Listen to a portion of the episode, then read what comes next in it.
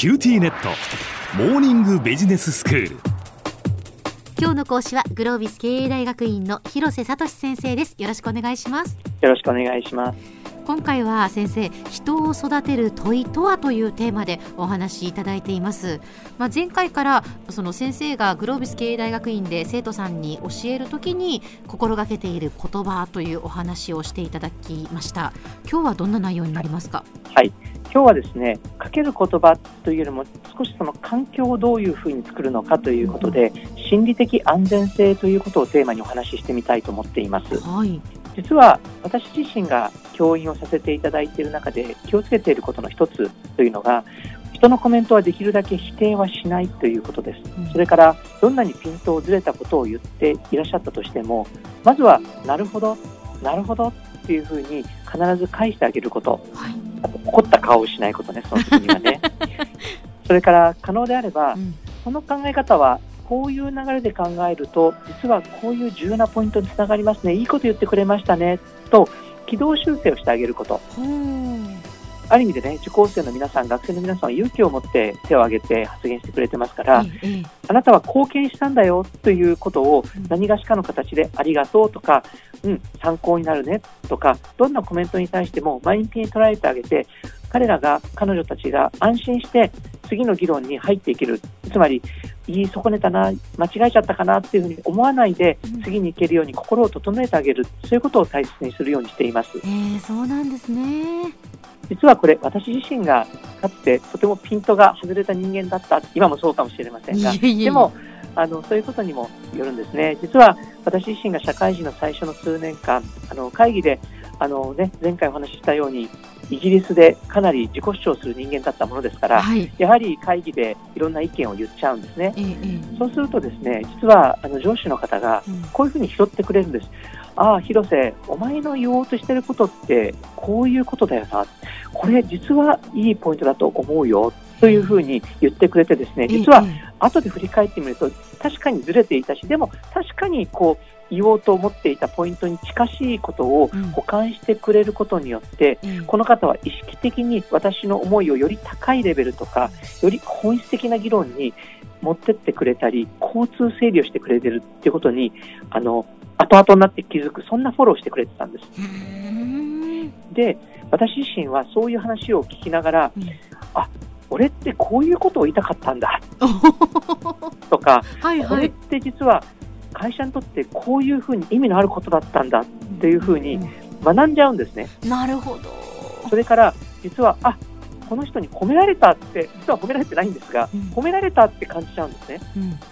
で周りもあこういういい議論をしてくれたんだなと思って見てくれるので、こう自分自身もっと意見を言ってみよう、うん、結果的に話せば自分自身が学べるんだというふうに一歩前に出る踏み出る話し出すっていうことに対する前向きな気持ちを得られてそれによって結果的にさらに成長することができたんじゃないかな、うん、さらにはどのような人に対しても自分なりに考えてちゃんと言える自分というのはきっとこの方のこうサポートがあったからこそ今の自分というのがあるのかもしれないしその後アメリカの会社で役員をさせていただいた時にも、自分の意見を主張するような土台というものをこの上司の方とのやり取りの中でやり取りっていうか上司のサポートの中で得られたんじゃないかなっていうふうに思いました。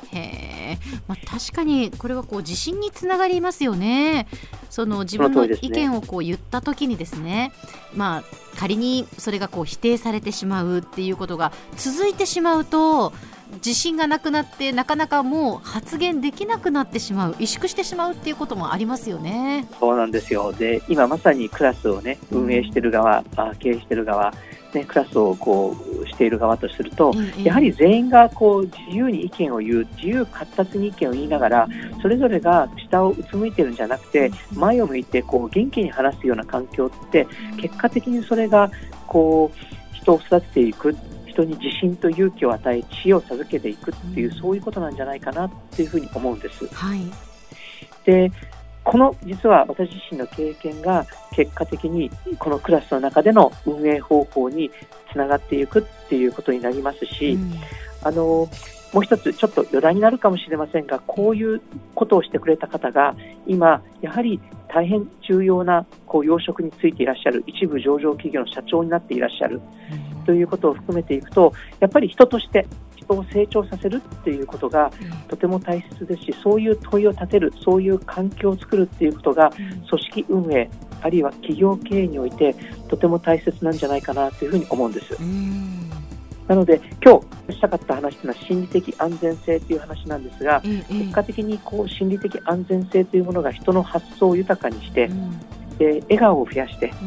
会話をこうたくさん広げて、はいはい、かつ学びを深めていくっていう、そういうことになるんじゃないかな。そしてこういう経験がこう人それぞれの行動様式を変え究極的にはどんどん成長できる環境にし、そして人生を変えていってくれるんじゃないかなというふうに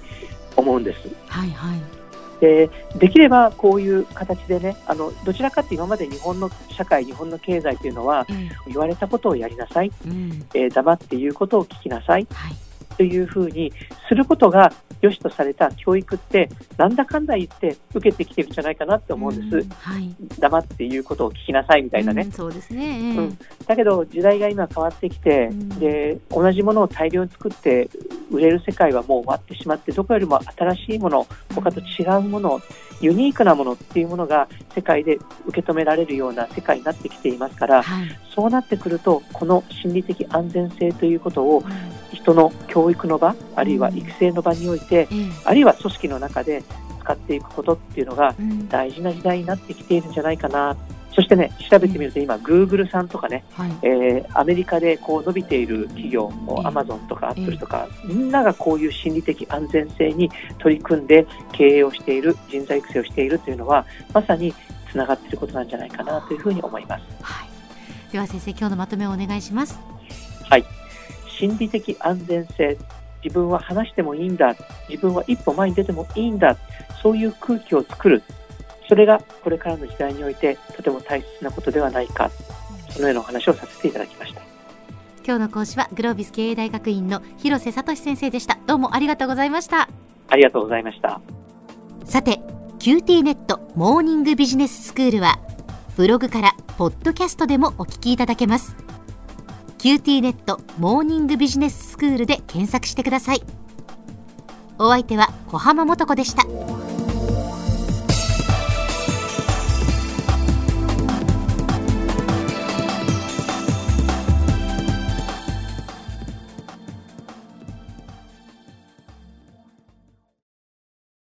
ューティーネット僕が君を守るから。本当に？コンピューターウイルスやフィッシング詐欺からは？え？守ってくれないの？ビビックなら全部守ってくれるのに。セキュリティ5台まで無料。光インターネットのビビック